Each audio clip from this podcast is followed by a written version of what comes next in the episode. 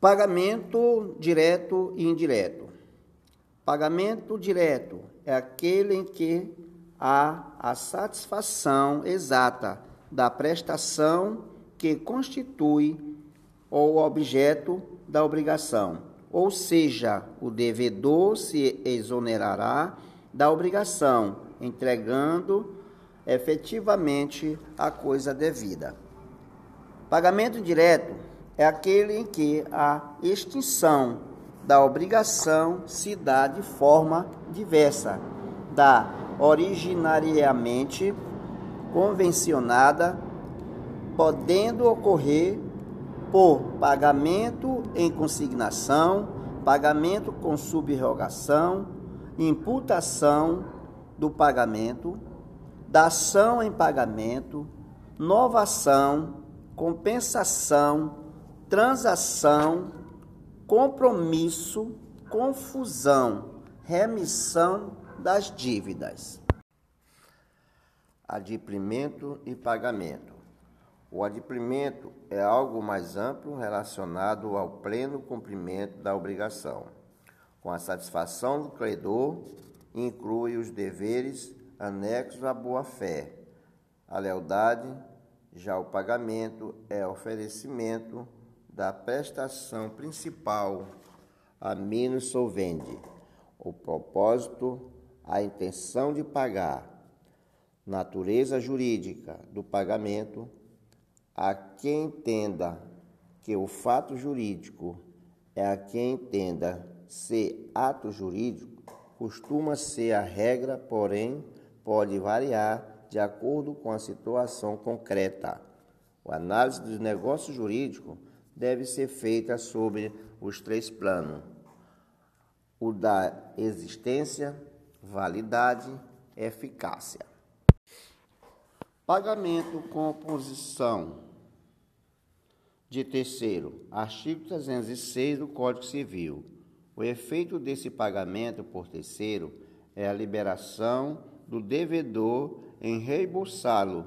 O terceiro pagou porque quis, mesmo o devedor estando contra o pagamento.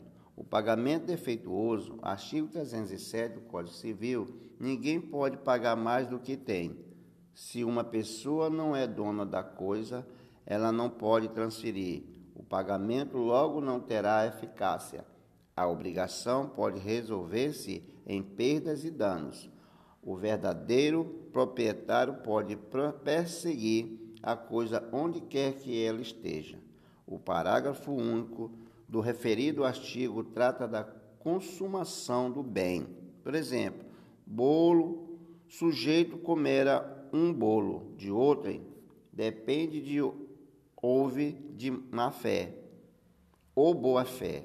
Se má fé, tem direito à indenização. Adimplemento substancial. Considera as situações nos quais quase a totalidade da prestação foi cumprida, ficando uma pequena parcela apenas, ou seja, a falha do devedor é mínima.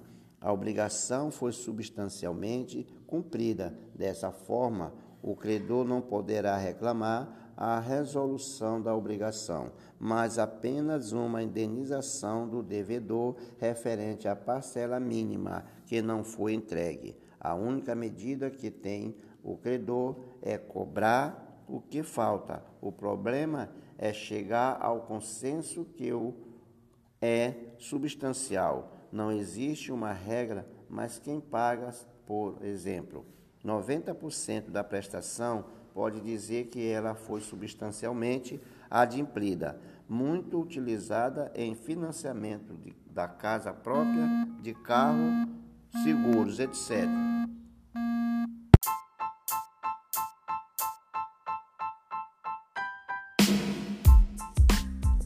Do pagamento em consignação ou da consignação em pagamento. O pagamento em consignação, regra especial de pagamento, pode ser conceituado como o depósito feito pelo devedor da coisa devida para liberar-se de uma obrigação consumida em face de um credor determinado. Tal depósito pode ocorrer conforme estabelece o artigo 334 do Código Civil 2002, na esfera judicial ou extrajudicial, em estabelecimento bancário oficial, conforme já constava no artigo 890 do CPC de 1973, repetido pelo artigo 539 do CPC 2015. Desse modo, na esteira do melhor, o pagamento em consignação pode ser definido como o meio indireto de o devedor. Em caso de mora do credor, exonerar-se do liame obrigacional consistente no depósito judicial, consignação judicial ou em estabelecimento bancário, consignação extrajudicial da coisa devida nos casos e formas da lei.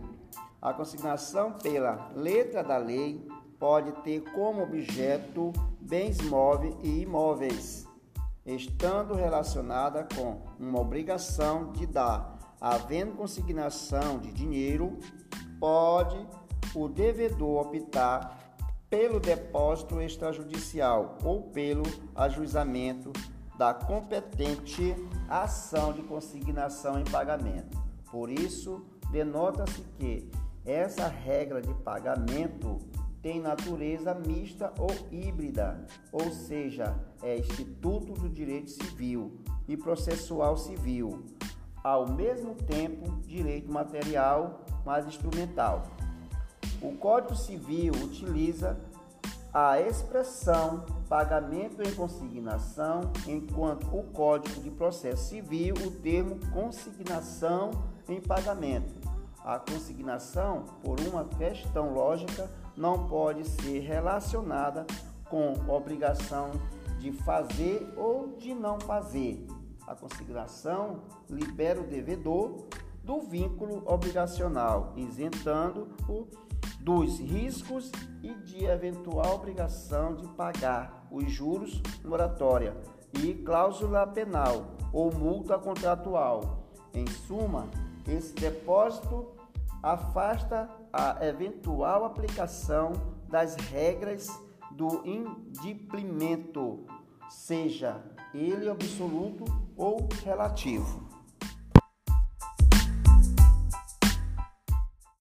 Da imputação do pagamento. Juridicamente, imputar significa indicar, apontar. Como se sabe, não há qualquer óbice para que uma pessoa contraia com outrem várias obrigações. Justamente por isso, dispõe o artigo 352 do CC que a pessoa obrigada por dois ou mais débitos da mesma natureza a um só credor tem o direito de indicar a qual delas oferece pagamento, se todos forem líquido e vencido.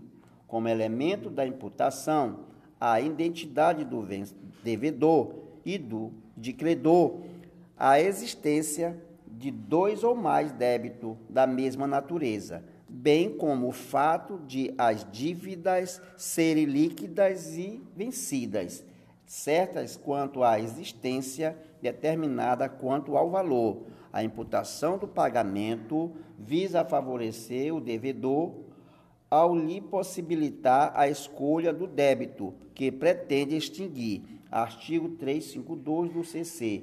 Como a norma é de natureza privada, é possível constar do instrumento obrigacional que a escolha caberá ao credor, o que inclusive é admitido pelo dispositivo seguinte: se o devedor não fizer qualquer declaração, transfere-se o direito de escolha ao credor, não podendo o primeiro reclamar, a não ser que haja violência ou dolo do segundo. Artigo 353 do CC. Caso não haja manifestação nem do sujeito passivo, nem do sujeito ativo, a imputação será feita pela norma jurídica, conforme as regras de imputação legal. De acordo com os artigos 354 e 355 do CC em vigor, e pela entendimento doutrinário e jurisprudencial, tem-se a seguinte ordem prevista para a imputação legal. Primeiro, em havendo capital e juros, o pagamento será feito primeiro nos juros vencidos e depois no capital, salvo estipulação em contrário, ou se o credor passar a quitação por conta do capital principal da dívida. Cumpre, destacar que a jurisprudência superior tem efeito tal imputação nos contratos de aquisição da casa própria, celebrado pelo sistema financeiro da habitação. 2. A imputação se fará das dívidas líquidas e vencidas. Em primeiro lugar, em suma, a imputação se fará nas dívidas mais antigas. 3. Caso todas forem líquidas e vencidas, ao mesmo tempo será feita a imputação na mais onerosa. Inicialmente será a mais onerosa a dívida de maior valor. Entretanto, pode ser considerada mais onerosa a queda, aquela que apresentar a maior taxa de juros no, no quesito comparativo. 4. Não havendo juros, sendo as dívidas líquidas vencidas ao mesmo tempo iguais, a imputação será relacionada a todas as dívidas na mesma proporção. Esse é o posicionamento doutrinário, tendo em vista a ausência de previsão legal. Como se nota, o ato de imputação é unilateral, razão pela qual o Instituto está alencado como uma regra especial de pagamento. Da ação de pagamento, os artigos 356 a 359 do Código Civil 2002 tratam da dação em pagamento, dado insolutum, que pode ser conceituada como um, uma forma de pagamento indireto, em que há um acordo privado entre os sujeitos da relação obrigacional, pactuando-se a substituição do objeto obrigacional por outro. Para tanto, é necessário consentimento expresso do credor, o que caracteriza instituto como um negócio jurídico bilateral. A dação do, em pagamento pode ter como objeto uma prestação qualquer, não sendo necessariamente dinheiro. Poderá ser entregue um bem móvel ou imóvel. Também poderá ter como conteúdo fatos, abstenções, nota-se certa identidade entre dação em pagamento e contrato de compra e venda, conforme se de, depreende do artigo 357 do Código Civil, pelo qual, sendo entregue dinheiro, aplica-se ao os comandos legais relacionados com o contrato típico de compra e venda, artigos 481 a 504 do Código Civil. Na opinião deste autor, por analogia, até podem ser aplicada a dação em pagamento, as regras previstas para esse contrato e que ressalta o caráter oneroso dessa forma de pagamento indireto. Da novação. A novação, tratada entre os artigos 360 a 367 do Código Civil, pode ser definida como uma forma de pagamento indireto, em que ocorre a substituição de uma obrigação anterior por uma obrigação nova, diversa da primeira criada pelas partes. Seu principal efeito é a extinção da dívida primitiva em todos os acessórios e garantias, sempre que não houver estipulação em contrário. Artigo 364 do Código Civil. Destaca-se que, havendo a referida previsão em contrário, autorizada pela própria lei, haverá novação parcial. Podem as partes convencionar o que será extinta, extinto, deste que isso não contraria a ordem pública, a função social dos contratos e a boa-fé objetiva. Todavia, a regra é novação total de todos os elementos da obrigação anterior, pela própria natureza do Instituto. A novação não produz, como ocorre no pagamento direto, a satisfação imediata do crédito por envolver mais de um ato volutivo constitui um negócio jurídico e forma de pagamento indireto. São seus elementos essenciais. Existência de uma obrigação anterior, obrigação antiga ou dívida renovada. A existência de uma nova obrigação, dívida renovada. Renovadora intenção de novar a menos novante. Da compensação. Ocorre a compensação quando duas ou mais pessoas forem ao mesmo tempo credoras e devedoras uma das outras, extinguindo-se as obrigações até o ponto em que se encontrarem, onde se equivalerem artigos 368 do Código Civil, os artigos 369 a 380. Também tratam dessa forma de pagamento indireto, que depende de duas manifestações de vontade. Pelo menos negócio jurídico, deve-se entender que a compensação constitui um aspecto material do princípio da economia, fundada na ordem pública. De acordo com o artigo 369 da Codificação Material, a compensação efetua-se entre dívidas líquidas, vencidas e de coisas fungíveis. Trata-se de requisito para compensação legal. Melhor explicando, em casos tais, as dívidas devem ser certas quanto à existência e determinadas quanto ao valor, líquidas, vencidas ou atuais, podendo ser cobradas, constituídas por coisas substituíveis ou consumíveis ou fugíveis como, por exemplo, o dinheiro. Da confusão.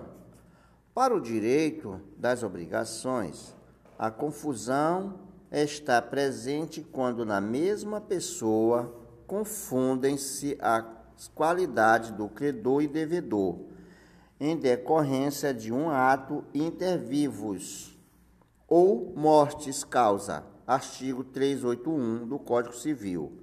A origem da confusão obrigacional, na grande maioria das vezes, decorre de um ato bilateral ou de um negócio jurídico, razão pela qual deve ela ser incluída como forma de pagamento indireta.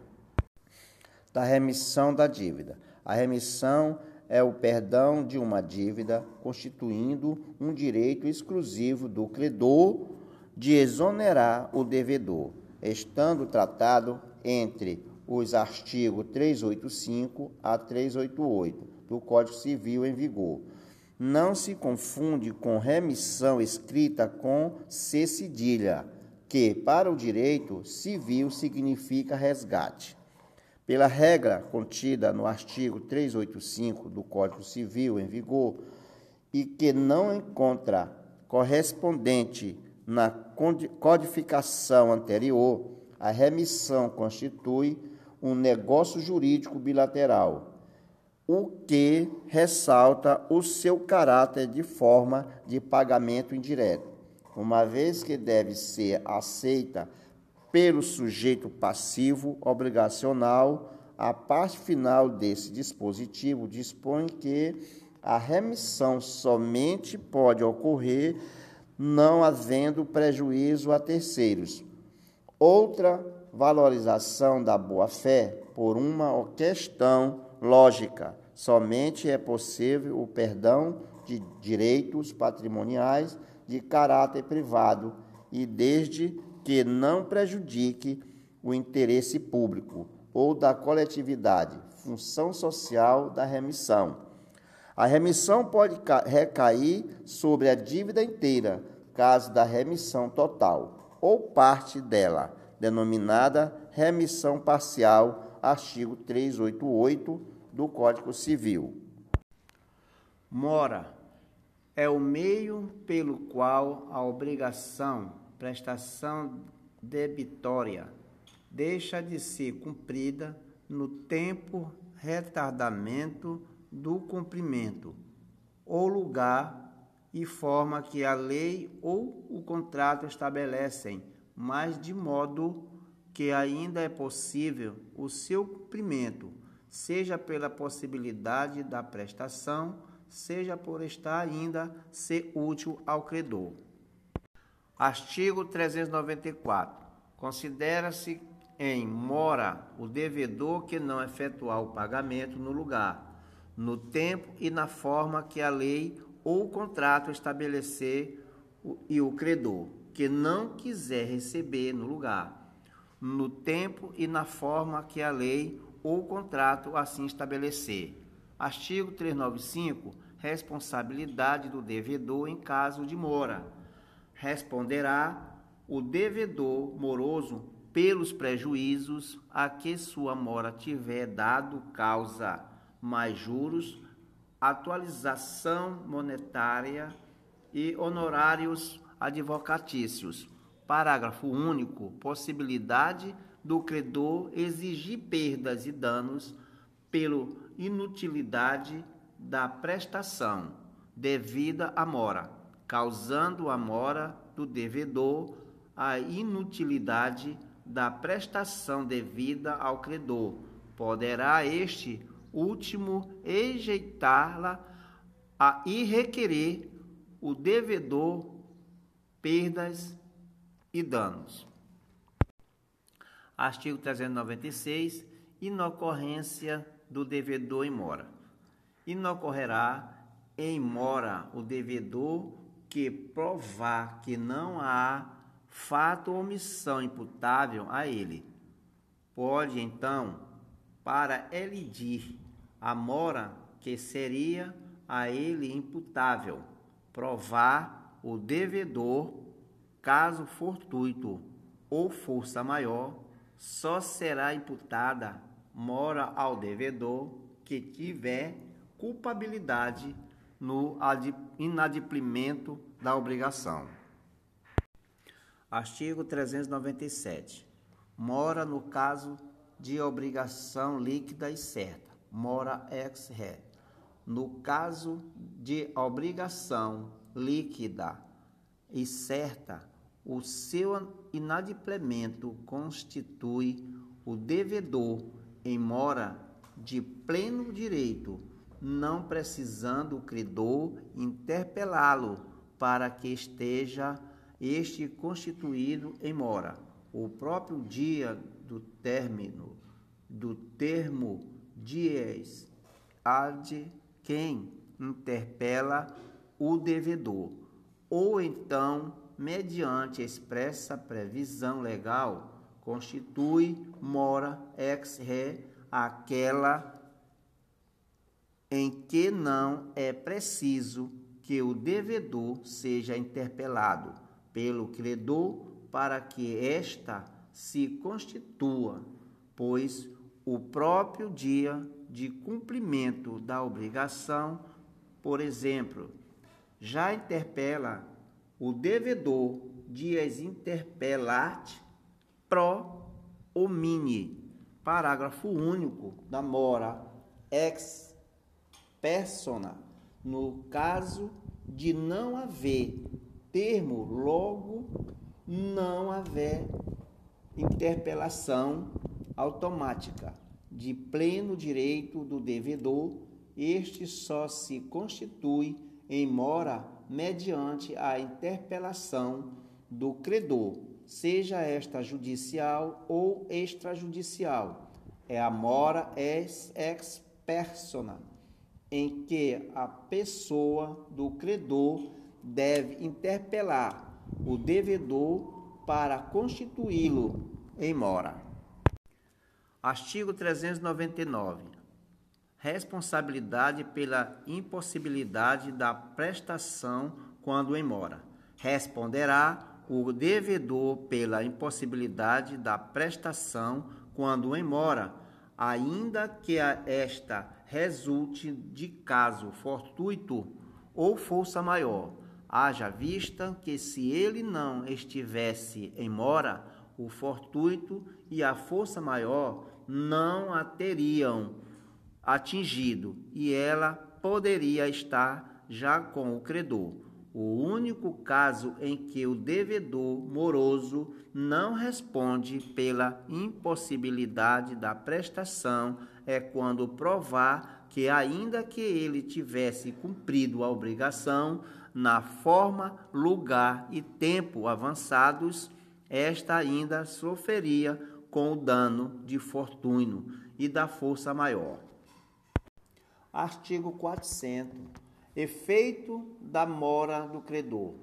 O credor que ficar moroso perante o devedor exclui este da responsabilidade pela conservação da coisa, caso em que se ela se impossibilitar sem dolo seu, não responderá por ela. Devedor não pode, por ação dolosa, destruir a coisa, por exemplo.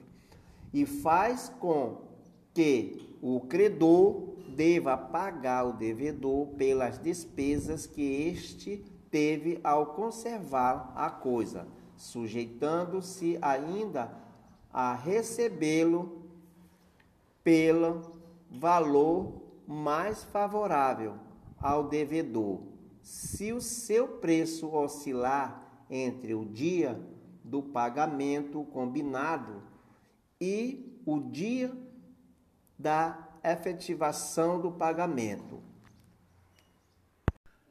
Artigo 401.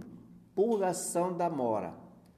Estará purgada a mora e é livre a obrigação da mora quando por ação, inciso 1, do devedor se oferecer a prestação mais a importância dos prejuízos decorrentes do dia da oferta.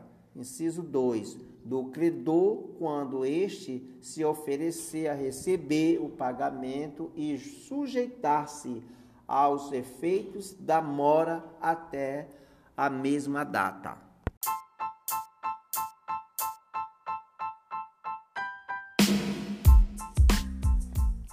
Arraiz ou sinal é a entrega de dinheiro ou de outro bem móvel, como garantia de firmar um negócio e fazer com que o contrato seja cumprido, tal qual, por exemplo, o penhor. É comum nos contratos de compra e venda e apresenta-se na forma de cláusula específica em que as partes estabelecem o que será dado em arraiz ou sinal, confirmando o acordo de vontade e princípio do pagamento. Arraiz estão previstas nos artigos 417 seguintes do Código Civil.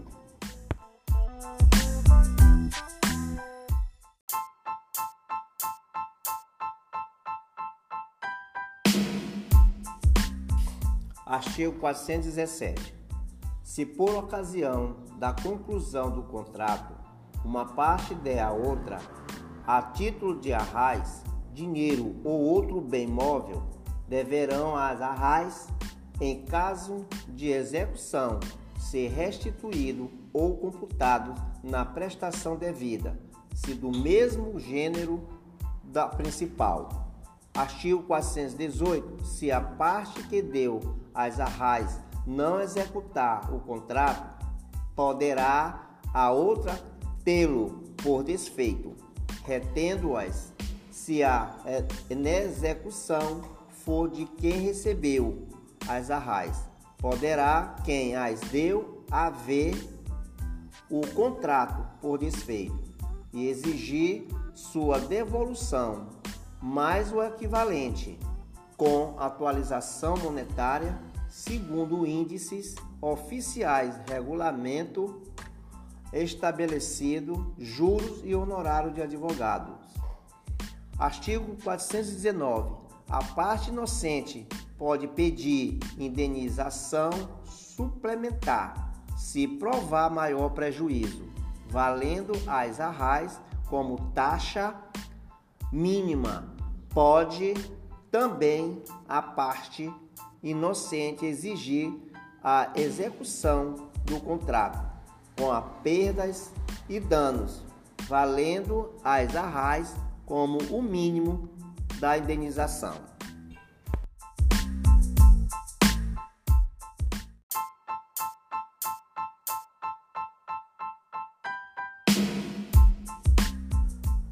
Artigo 420. Se no contrato for estipulado o direito de arrependimento para qualquer das partes, as arrais ou sinal terão função unicamente indenizatória. Neste caso, quem as deu, perdê-las-á em benefício da outra parte e quem as recebeu, devolvê-las-á mais o equivalente. Em ambos os casos, não haverá direito à indenização suplementar. Ao contrato, corretamente cumprido e concluído, as arrais podem ser devolvidas ou abatidas do preço a pagar no contrato, se do mesmo gênero, conforme estabelecido pelas partes. A situação mais comum é o abatimento do preço, que ocorre quando, por exemplo, o pagamento das arrais é em dinheiro e a obrigação principal também o é. Abate-se do valor restante a quantia paga a título de arrais. Assim, ao contrário de que se imagina, as arrais é cláusula acessória de um contrato principal, ou seja, inaceitável imaginá-las de forma isolada sem estarem presas a uma obrigação maior.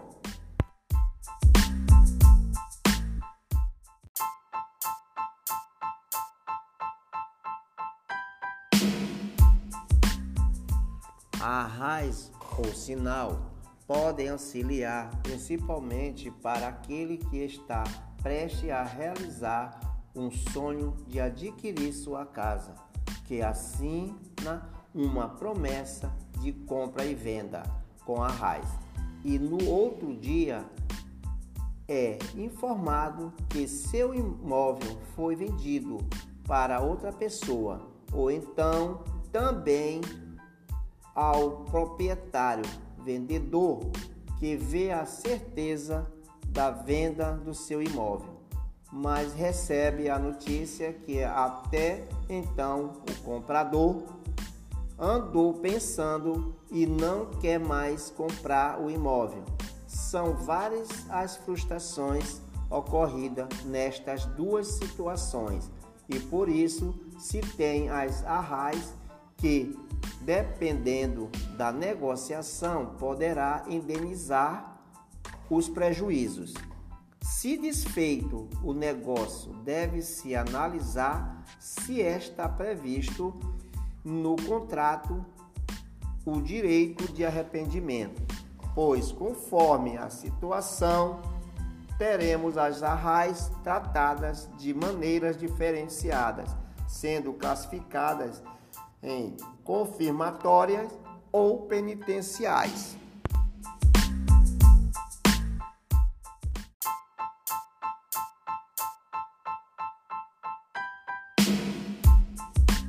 Arrais confirmatórias são para os contratos que não permitem às partes o direito de arrependimento, confirmando a obrigação celebrada no contrato.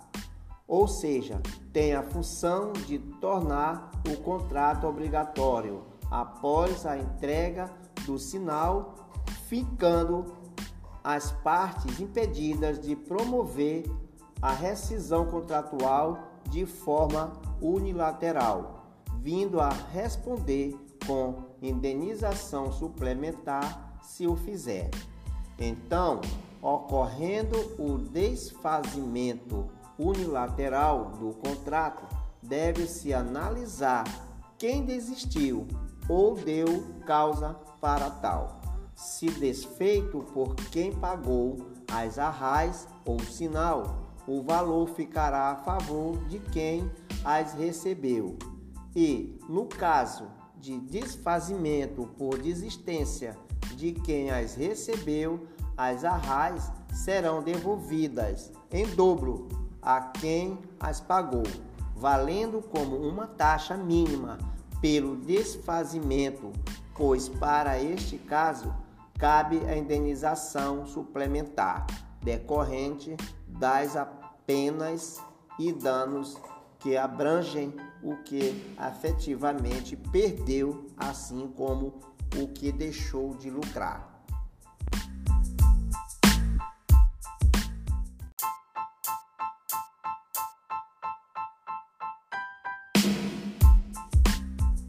Arrais penitenciais cabem quando o contrato admite expressamente o direito de arrependimento, situação em que as próprias arrais terão a função de arrependimento, sem outra suplementar, ou seja, pode-se tra traduzir como uma pena convencional que deve ser cumprida por quem utilizasse do direito de arrependimento. A exclusão de outra indenização para o caso de arrais penitenciais também está prevista na súmula 412 do STF, que possui a seguinte redação: No compromisso de compra e venda com cláusula de arrependimento, a devolução do sinal por quem o deu ou a sua restituição em dobro por quem a recebeu exclui indenização maior, a título de perdas e danos, salvo os juros moratórios e os encargos do processo. Então, para o caso da existência de direito de arrependimento, as próprias arrais já servem como indenização suficiente pelo desfazimento do negócio cabendo apenas os juros moratórios e as despesas do próprio processo. Quem as deu perderá, ou quem as recebeu devolverá. Mas o equivalente, não havendo indenização suplementar em qualquer um dos casos.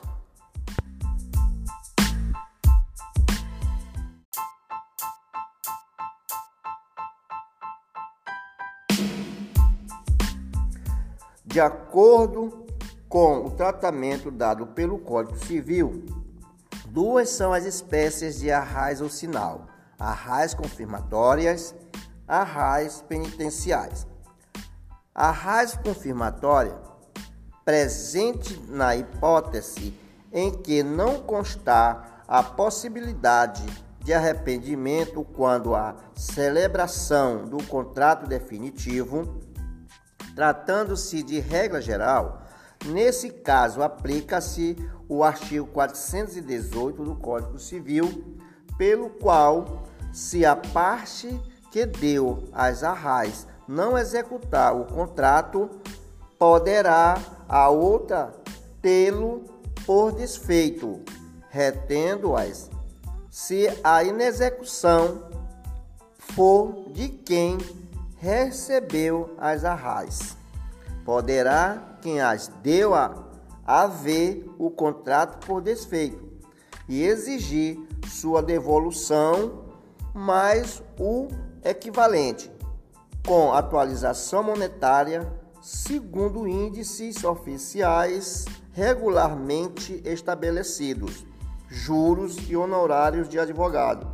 Ainda nessa primeira hipótese, a parte inocente pode pedir indenização suplementar se provar maior prejuízo, valendo as arrais como taxa mínima de indenização. Pode a parte inocente ainda exigir a execução do contrato com as perdas e danos, valendo as arrais mais uma vez como taxa mínima dos prejuízos suportados. Artigo 419 do Código Civil.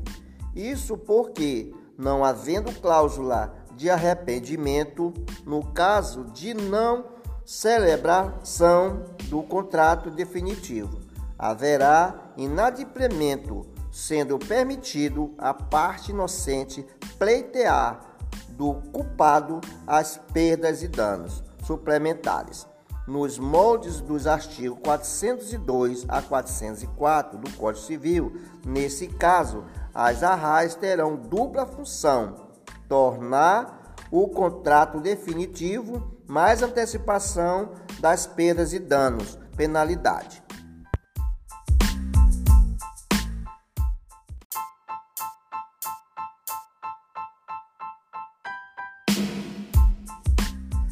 Arras penitenciais.